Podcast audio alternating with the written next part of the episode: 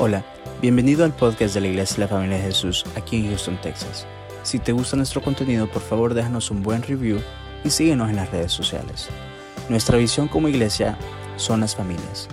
Esperamos que este episodio sea de mucha bendición para tu vida somos tu familia. Esfera de amor increíble. Así que yo quisiera darle continuidad a esto. Estamos en el mes del amor. Yo espero que cada uno haya recibido un detalle especial. Mire, eh, yo no esperaba nada, pero Dios me lo dio todo. Fue, fue lindo. Eh, es más, hasta recibí un arreglo de flores hermosísimo como usted no se imagina y, qué bonito es poder celebrar eh, este tiempo porque Dios es amor. Y lejos de celebrar una fiesta o, o algo simbólico, celebramos a Dios en todo lo que hacemos. Y por eso es lindo poder compartir en este tiempo. Fíjese que yo quiero hablar en esta noche acerca de las tormentas, pero no quiero hacerlo sino antes pedirle ayuda al Espíritu Santo y ayuda a usted para que me apoye en oración. Gracias te doy, Señor, por darme este privilegio de estar aquí, Señor. Ayúdame, Espíritu Santo, pon tú las palabras, ordena mis pensamientos, dame claridad, gracia de nuevo delante de ti, delante de mis hermanos, Señor, y te pido, Espíritu Santo, que me pongas detrás de la cruz para que ya no sea vista yo, mas tu nombre sea puesto en alto. En el nombre de Jesús. Amén. Aquí y en todas partes estamos relacionados con las tormentas. Fíjese que yo recuerdo quizás la tormenta más triste en mi vida fue la del el año 2021. Fue esa helada que sufrimos y estaba viviendo un momento demasiado difícil. Y dentro de todo eso yo lo menos que pensé fue proteger mi casa, todo lo que se hace, los preparativos. Es más, les confieso que ignoraba que se hacían cosas especiales en, este tipo de tormentas. Mi esposo se encargaba siempre de todo, así que yo para nada sabía absolutamente de nada, pero lo que sucedió fue la consecuencia de ese descuido, porque eh, cuando las tuberías se fueron descongelando, a nosotros se nos explotaron en la casa. Y eso hizo una inundación horrible. Tuvimos que cortar el agua, así que después de todos los inconvenientes no teníamos agua, teníamos este problema en la casa, habíamos roto, como a muchos de ustedes quizás les pasó, no habían eh, suficientes, ajá, eh, cosas para poder arreglarnos los tubos y ese tipo de cosas para poder reparar las tuberías. Así que fue un desastre. Este año se anunció una tormenta invernal también, pero como nosotros ya habíamos tenido la primera experiencia, mire, lo que yo nunca me imaginé hacer, yo andaba ahí en el Hondipo peleándome unos grandes tubos negros. Le aseguro que si yo los hubiera visto en otra época, hubiera creído que esos tubos eran para andar en las piscinas, que uno se pone y, pone los brazos sobre ellos y anda flotando en las piscinas. Jamás me imaginé para lo que servían.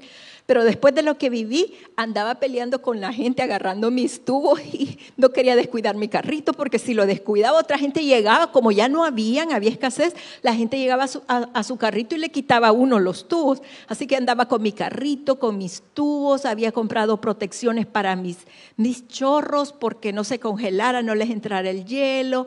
Y, esa noche recuerdo en un gran frío, mire, parecía, si si mi esposo me ve, quizás me vio, no sé, pero yo parecía un commander, así, o, sea, un, mercenario. Me había puesto una, aquí una vincha con un, con un reflector para ver a través de la oscuridad y andaba en todos los jardines y poniendo y forrando con tape, haciendo un montón de cosas. Resulta que vino el tiempo helado y nada pasó. Habíamos guardado agua en las bañeras por si perdíamos el agua, eh, cortamos el agua para que no corriera agua y no, no, se explotaran. Bueno, y, y, gracias a Dios que nada pasó. ¿Cuál fue la diferencia? La diferencia fue que yo me preparé la segunda vez. Me preparé y no, tuve, no tuve que sufrir todo lo que se sufre en este tipo de, de eventos. Pero trayéndolo al plano de la familia, trayéndolo al plano del matrimonio, también se sufren tormentas. Mire, aquí en Texas sí o sí van a haber este tipo de, de, eventos. En el matrimonio también van a haber, aún en los matrimonios más felices, en los mejores matrimonios, en las mejores familias, pasan este tipo de tormentas. ¿Y a qué me refiero yo? Porque usted dice que está hablando, cómo me relaciono. Mire, por ejemplo, dentro de las relaciones eh, entre parejas hay problemas a veces de una enfermedad crónica que se tiene que lidiar con este tipo, de enfermedad. O muchas veces son eh, problemas con adiciones fuertes, que la gente está peleando con, con drogas, con alcoholismo, a veces con las apuestas, con el juego, eh, medicamentos. Hay gente que abusa de los medicamentos y fíjese que eso no lo, no lo catalogan quizás como malo, pero realmente es dañino. Hay gente que toma medicamentos para dormir, medicamentos para estar despiertos medicamentos para ir al baño, medicamentos para dejar de ir al baño, medicamentos para sentirse animado, medicamentos para relajarse. O sea, es una adición a los medicamentos tremenda. O muchas veces son problemas familiares cuando, cuando no hay una buena conexión entre las familias extensas o, digamos las, los grupos familiares cercanos a uno, o muchas veces son tormentas de comunicación, se hablan diferentes idiomas y no se, no se aprendió tal vez un lenguaje sencillo para comunicarse, y otras veces son problemas eh, de la pornografía es muy común dentro de las parejas que haya este tipo de problemas y, hacen mucho daño. No se habla abiertamente dentro de las iglesias, pero es una realidad que ataca a las iglesias. Y, y otro de los problemas difíciles es el adulterio. Y la gente piensa que esto puede acabar con un matrimonio, pero fíjese que nosotros a lo largo eh, de haber estado eh, ayudándole a otras parejas dentro de la iglesia, nos dimos cuenta que este tipo de problemas se puede superar con el perdón, con el amor, con, ganarse la confianza de nuevo. Eh, son eh, problemas que se pueden superar y el matrimonio vuelve a estar sólido de nuevo. Pero hay un problema también en particular que a nosotros nos llamaba la atención con mi esposo porque es difícil. Es muy difícil. ¿Y sabe de qué se, de qué se trata? Los problemas económicos. Este país es un país de consumismo, de muchas deudas, de que le facilitan, eh, llévelo sin prima, pague en un año cero intereses y así muchas cosas fáciles de poderse endeudar. Y cuando la gente menos siente, está lleno de, de deudas y trabaja para pagar y no le alcanza. Y cuando cuando es el tiempo de descansar, no descansa tampoco porque está pensando, preocupado cómo va a ser para solventar todo este tipo de cosas. Y, es lo que enfrentamos, es lo que enfrentamos, pero es de lo cual debemos de prevenirnos. Vamos a estudiar en la Biblia una pareja que tiene mucho que hablar para nosotros. Es Sara y Abraham, o mejor dicho, Abraham y Sara. Esta pareja es una pareja increíble, me encanta, yo admiro todas las cosas que ellos vivieron porque son cosas semejantes a, las cosas que nosotros también a veces nos toca enfrentar. Y yo quisiera más que nada hacer como un recorrido así a grandes rasgos, le invito a que usted lea el libro de Génesis y encuentre esta historia tan, tan emocionante, tan llena de intriga. No es nada la mujer con el aroma del café, ninguna novela se parece a esta, esta es una novelaza, es buenísima este libro de Génesis, cómo describe la historia de estos dos personajes. Pero mire, eh, primero que nada, fíjese, ellos se, conocen, se enamoran, están juntos y tienen un llamado de parte de Dios de dejar el lugar natal, el lugar de origen. Y yo pensaba en esto porque a la mayoría de nosotros nos ha tocado dejar nuestro país Y si no lo hemos hecho bien, ese desarraigo afecta dentro del matrimonio porque a veces uno de los dos está pensando en lo que dejó atrás, cómo era allá, que yo eh, al mediodía venía a mi casa y descansaba y comía y aquí en este país me la vivo trabajando, o allá que todo era cerca y aquí todo es lejos y, es difícil enfrentarnos a nuevos trabajos, incluso eh, por ejemplo, eh, lo que es la construcción. Usted dice, ah, yo aquí voy a trabajar en la construcción y piensa que porque lo hacía allá se le va a facilitar acá. Es diferente totalmente. Todo lo que se hace aquí es muy distinto. El idioma es algo difícil, así que esta, esta pareja está enfrentando todo este tipo de cosas cuando le toca emigrar. Pero luego que se van y se quedan en un, en un lugar, se encuentran que en este lugar hay hambruna como lo hay a veces. Uno piensa que viene a Estados Unidos y que aquí el dinero va a estar a la garduña, diríamos en El Salvador, o sea que lo vamos a recoger del suelo y todo. Es difícil la situación aquí, cuesta mucho, cada vez las cosas están más caras, los trabajos, etcétera. Ellos están enfrentando todo este tipo de cosas y a pesar de eso siguen ellos batallando y estando unidos en todo. Resulta que se vuelven a mover de ciudad para conseguir otro, otro mejor futuro y llegan a este lugar y en este lugar encuentran que hay un gran peligro. Así que eh, en medio de este gran peligro, Abraham se siente amenazado de muerte, porque más adelante le cuento, él se da cuenta en este momento, después de tanto tiempo, que su esposa era hermosa. Y entonces piensa, eh, los hombres de aquí van a querer estar con mi esposa, me van a matar a mí para que ella se quede sola y se van a querer quedar con ella. Así que inventan una mitad mentira, pero sabe que que una mentira a medias es mentira, no es verdad, así que inventan una mentira. Hay matrimonios que, que no superan esto de las mentiras. Mire, ¿dónde estás? Ay, aquí estoy en la casa. Y, y tal vez está en el mall.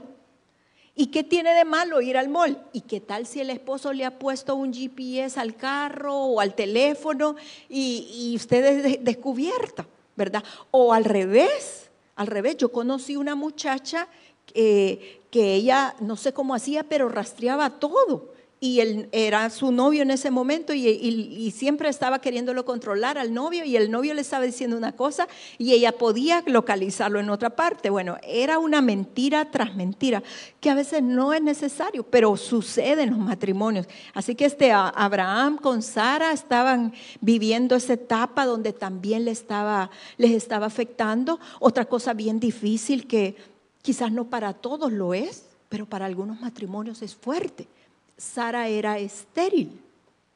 Y, eso no es cualquier cosa, lo vamos a ver a medida que vamos desarrollándonos en el tema, lo vamos a ver que esto era un gran problema entre este matrimonio, la esterilidad de Sara. Y tan grande que esto ocasiona muchísimas cosas, como por ejemplo, cosas como que, que Sara se le ilumina el foco y, y, y le da como el indique Abraham de que podía tener un hijo con su, con su esclava, con Agar, que vendría siendo ahora en términos actuales con la amante, digamos. O sea, Agar, la amante de, de, de Abraham. Y esto crea un gran problema a tal punto que Agar sale embarazada, cuando sale embarazada empieza a hacerle bullying a, Sara, como diciendo, yo sí puedo tener hijos y vos no puedes tener hijos. Y, entonces se crea un conflicto entre ellas tremendo. Lo que pudiera ocurrir cuando hay alguien eh, que está en, en una relación extramarital que la otra persona le empieza a hablar por teléfono al otro, que empieza a decir aquí estoy con él y que a veces es mentira, a veces es verdad. A raíz de todo esto nace un niño y las cosas se empeoran todavía más porque eh, las cosas se cambian. Mire, la bendición de Dios no añade tristeza. Dios hizo una promesa a Abraham y Sara y le dijo que les iba a bendecir con un hijo. Ellos no esperaron en el tiempo del Señor. Y a, raíz de eso, el hijo que tiene eh, Abraham con Agar es un hijo que viene a revolucionarle la vida de una manera negativa, podríamos decir. Y llega un momento en que esto se desata re mal, tienen que echar al niño, a la mujer, y pasan un sinfín de cosas cosas como las que nosotros vivimos en este tiempo, dentro del matrimonio, cosas que, tenemos que a veces enfrentar y no sabemos qué hacer ante esas situaciones. Pero por eso vamos a, aprender de ella. Dije que íbamos a ver todas estas cosas a grandes, a grandes rasgos, porque me interesa más que, que vayamos despacio viendo lo que sí hicieron bien. Una cosa que ocurrió dentro de todo esto, hermanos, es que Abraham y Sara tenían un desnivel espiritual al estar leyendo yo y observando cada detalle me daba cuenta que eh, en Sara siempre había un poco de incredulidad y por el contrario en Abraham siempre había una devoción, una fe increíble. Y usted me dice, ¿por qué me está diciendo eso? Porque en el matrimonio ocurre. A veces es el esposo el que quiere venir a la iglesia y, ay no, qué aburrido. ¿Y quién va a predicar ahora? Uy, la pastora, contar las mismas cosas, ya esa ya es enfermedad senil. Ah, no, fulano, no, no me gusta. Y así, y, siempre poniendo excusas. O al revés, a veces es la mujer que está dispuesta, vamos, eh, eh, hagamos, sirvamos en la iglesia y el esposo, ay, no, eso sí que no. Ahí solo sirven para pedirle dinero a uno. Por cierto, que aquí se nos olvida a veces pedir la, la ofrenda. Pero creo que no sé si tenía que haberlo hecho ahora, pero bueno. La cosa es que había un gran desnivel y crea un gran problema en el matrimonio cuando no hay, no hay esa compatibilidad espiritual. Es importante todas esas cosas, pero mire, vamos a aprender de nuestros personajes qué sí hicieron bien y cómo lo podemos aplicar a nuestras vidas. Número uno, ¿qué hicieron? Y quizás en este nos vamos a basar y vamos a desarrollar el resto de, la enseñanza. Ellos aprendieron a vivir sabiamente. Mire, lo digo y me cuesta porque es difícil aprender a vivir sabiamente con una persona tan diferente a uno. Yo no sé en los matrimonios, pero es que siempre Dios junta dos cosas totalmente diferentes. Ella súper ahorrativa y él súper gastón, o al revés. Ella hace todo en un dos por tres y él es de los que quizás se plancha el pelo antes de salir de la casa, siempre está tarde, o al revés.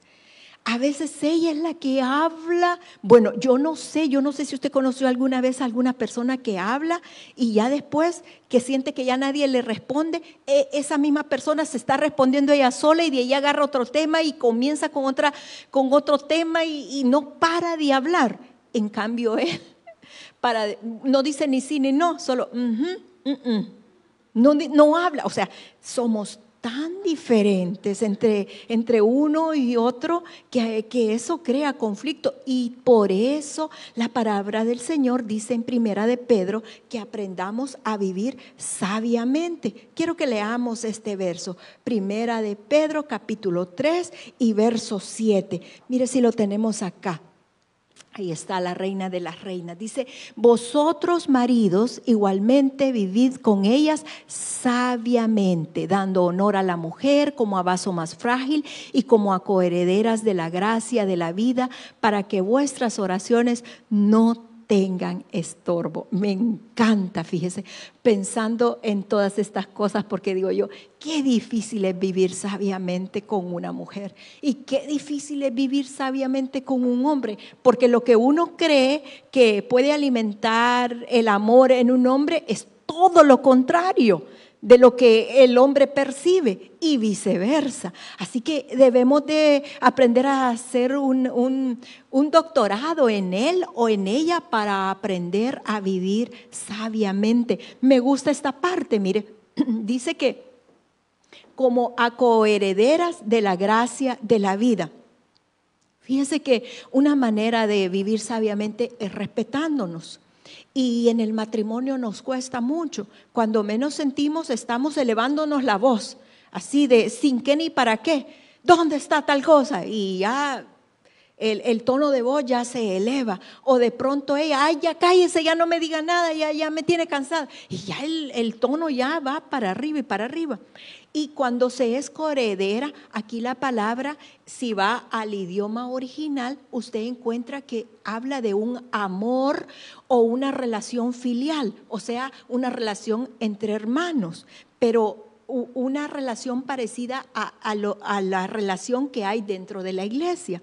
Y yo pensaba en mi esposo, fíjese. Por ejemplo, aquí dentro de la iglesia habían situaciones a veces difíciles, pero fíjese que mi esposo nunca le elevó la voz a ninguna hermana. Él entendía que eran sus hermanas en Cristo y nunca les elevaba la voz. De igual manera yo.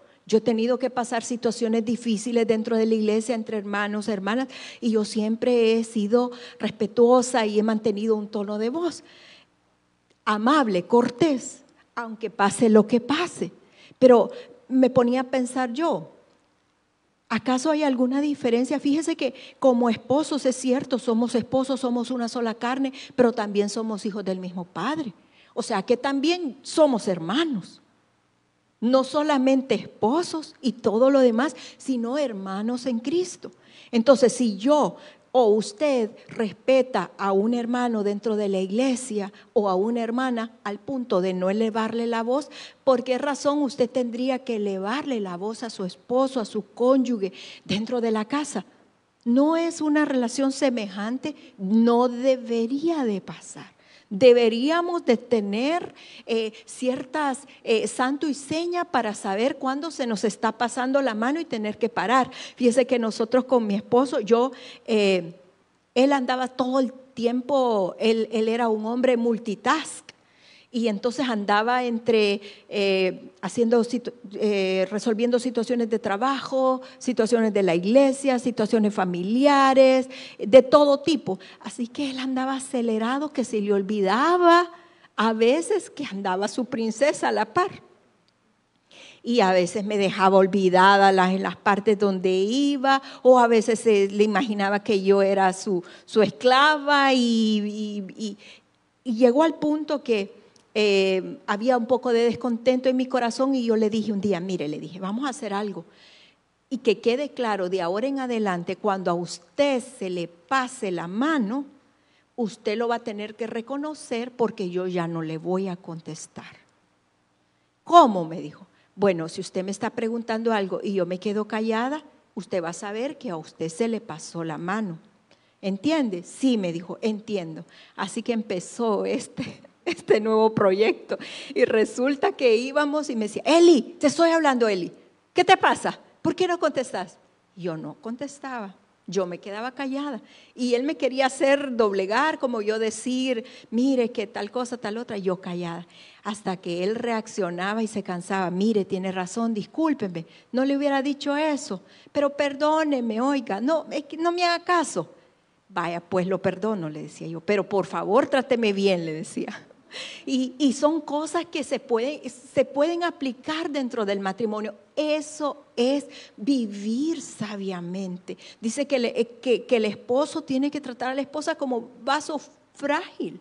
Hay vasos tan frágiles que solo no se pueden lavar en una máquina, no se pueden lavar con mascón, se tienen que lavar con jabón especial y con las yemas de los dedos y no los puedes apretar tanto porque se lastiman. Así debe de ser tratada la, esposa, así debe de ser vivir sabiamente. Otra manera como vivir sabiamente es valorándose. Miren Génesis 12:11, me encanta. Génesis 12:11. Mire, ¿habrá alguna mujer fea?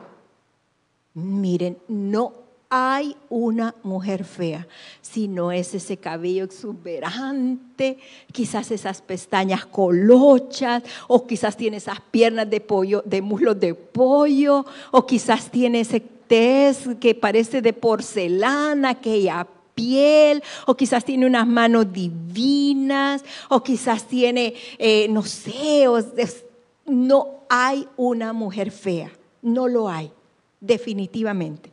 Quisiera decir lo mismo de los hombres. pero voy a decirlo de otra manera. Mire, no hay un hombre sin su gracia. De veras, aunque parezcan Hulk, mire, adentro hay un corazoncito tierno de así de que si usted le empieza a sobar el cabello y le empieza a decir, ay, mi amor, usted tan fuerte, usted cómo se sacrifica, qué bárbaro, mire, cómo, cómo me hace de feliz. Es que mire, usted es mi superhéroe, ¿verdad? Y yo su kriptonita. Mira que el hombre empieza a emocionarse todo. O sea, no hay hombre sin su gracia. Mire lo que dice eh, la palabra dice, y aconteció que cuando estaban para entrar en Egipto, dijo a Saraí su mujer, he aquí, ahora conozco que eres mujer de hermoso aspecto. Ya eran esposos, ya habían vivido un buen tiempo juntos y Abraham ahora reconoce que ella era una mujer de hermoso aspecto. Por favor, que no sea tarde para que usted reconozca quién es ella y quién es él. Le digo una cosa, hermanos. A veces eh, es necesario, no, no debería de pasar, pero a veces pasa que tienes que perder lo que más amas para reconocer cuánto valor tenía, pero es irrecuperable. Si tú tienes la dicha de tener una mujer a tu lado o tú tienes la dicha de tener un buen esposo a tu lado, valóralo. No esperes que sea demasiado tarde para darte cuenta la calidad de mujer que Dios te ha dado. Mujeraza, la que te ha dado el Señor. Valóralo, valóralo a tiempo. El que tenga un amor que lo cuide. Si no se lo cuidan, y las mujeres valoren a sus esposos. Mire, usted piensa que, que, porque lo ve pelón, que lo ve panzón, que lo ve así como lo ve, usted cree que no es tierra deseada. Mm, mamita, olvídese porque mire, yo le aseguro que cualquiera daría cualquier cosa por, por, por su varón. Así que fíjese que yo me acuerdo una cosa tan, pero tan chistosa. Una vez fui a un salón, ojalá que no les haya contado esto antes porque si no me va a dar pena, pero voy a un salón de belleza y, y allí iba mi esposo, yo lo llevaba que se hiciera el pedicure y la muchacha me pregunta por mi esposo y su esposo cómo está. Bien, le digo, está bien, fíjese, le ay, bien buena gente su esposo, cómo la trata, una gran ternura. Sí, le dije yo, mire, como que me habían dado cuerda, fíjese y le digo, viera cómo es él conmigo, mire, es súper bueno, él viera cómo me trata de bien, viera cómo este trabajador, le digo, mire, a mí nunca me hace falta nada porque él siempre es un gran previsor, viera con mis hijos cómo es, es un buen padre, le digo, y como ser humano, mire, él le ayuda al que puede, y, bueno, y la cosa que yo un gran discurso, y la muchacha, sí, sí se le nota que es bien buena gente su esposo. Resulta que después me paro y voy a, a pagar, y se para una señora a la par mía, y me dice, niña, mire, no ande hablando así de su esposo, me dijo. Y me quedo viendo yo, porque la señora yo no la conocía. No sea tonta, me dijo, se lo van a quitar, ¿no ve que aquí hay un montón de ladronas? Me dijo. Mire, me dio tanta risa, porque aquella mujer, uno no se da cuenta, hermanas, Hermano, no, no, te das cuenta lo que tienes a tu lado. Es una joya preciosa. ¿Tú crees que nadie te la ve? Por supuesto que yes. Así que aprendamos a valorarnos. Es una manera de vivir sabiamente con él y con ella. Otra cosa importante, aprendamos a escuchar. Vamos a Santiago, capítulo 1, verso 19. Mire lo que dice Santiago 1.19. Por esto, mis amados hermanos, todo hombre sea pronto para oír, tardo para hablar y tardo para airarse. Dice que aprendamos a escuchar. A veces no se necesitan las palabras para poder escuchar más allá de lo que hay en el corazón. Debemos de estar atentas. Mire, a veces ellos andan de mal humor, por ejemplo, y no quieren hablar, pero no es que estén enojados con usted sino es que simplemente las cosas salieron, se atravesó de todo, todo salió mal. Y aprender a escuchar es aprender a entender esas actitudes también, que a veces ellos no se encierran y no quieren abrir su corazón, pero es que están pasando un momento difícil y nosotros tenemos que aprender a entender esos momentos. Es una manera de estar atentas a oír su necesidad. Yo me acuerdo a mi esposo, eh, él era, es que los hombres son como unos niños, hay que consentirlos, o sea, no es una desventaja, porque entonces eh, eh, nosotras como mujeres con ese instinto maternal hay que, hay que darles amor, hay que consentirlos, pero yo me acuerdo a mi esposo que me decía a mí siempre, ay Eli, usted puchica, cómo se alegra cuando ve los niños de Moni, me dice, y cuando yo entro a la casa, ni bulla hace, me dice. Ah, vaya, le digo yo, pero es que mire, los niños de Monis me ven a mí, de la emoción se tira al suelo, le decía yo. ¿Y usted? ¿Por qué no se tira al suelo cuando me ve a mí? Ay, no, Eli, usted tan exagerada, me decía. mire, debemos de aprender a escuchar. En realidad, ¿qué era lo que estaba diciendo eso mi esposo?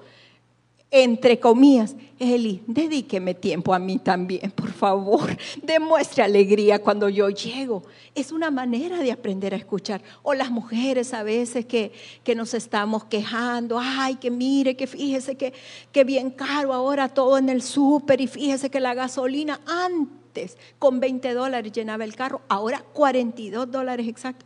Y el hombre no sabe ni por dónde va la cosa. Pero en otras palabras le está diciendo, mire, no me puede aumentar un poquito la ayuda que me da. Me acuerdo yo la Navidad antes de que mi esposo eh, se durmiera con el Señor, yo no hallaba cómo pedirle unas cosas. Y le digo, ay, mire, le digo yo que le quisiera escribir una carta a Santi. y se dio una gran carcajada y me dice, ajá, Eli, ¿qué le vas qué le vas a pedir a Santi?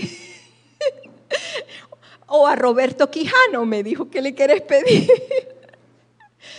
Y yo le digo, ay, no, es que fíjese que yo quisiera una bicicleta pelotón y quisiera no sé qué y no sé cuánto. Pero es una manera de aprender a escuchar, pero también aprender a comunicarnos, ¿verdad? ¿Cómo vamos a llegar a decirle, manos arriba, deme todo lo que tenga? Tampoco, ¿verdad? Tenemos que aprender, tenemos que aprender a comunicarnos. Es una manera de escuchar y ser prontos, estar atentos. Cuando hay, hay buena comunicación, todas las cosas fluyen a bien, ¿verdad? Recuerde que eh, cuando hay situaciones difíciles, no hay que atacarnos unos a los otros. ¿Por qué? Porque vivir sabiamente también requiere entender que formamos un solo equipo. Eso es importante, formar un solo equipo en las tormentas. Mire, por favor, acompáñeme. Quiero ver si tengo aquí un verso. Formamos un solo equipo. ¿Cuándo formamos un solo equipo? Cuando estamos de acuerdo en lo que hacemos, cuando hemos decidido hacer lo que hacemos juntos, las cosas salen mejor. Recuerdo hace unos cuatro años hubo una gran inundación en Kingwood. Mi hija se quedó atrapada en su casa. Nosotros estábamos por acá, cerca de la iglesia, y nos llama y nos dice eh, que los niños estaban en la escuela y que no podía ni el bus llevarlos ni ella recogerlos, que sí le podíamos ayudar. Y mi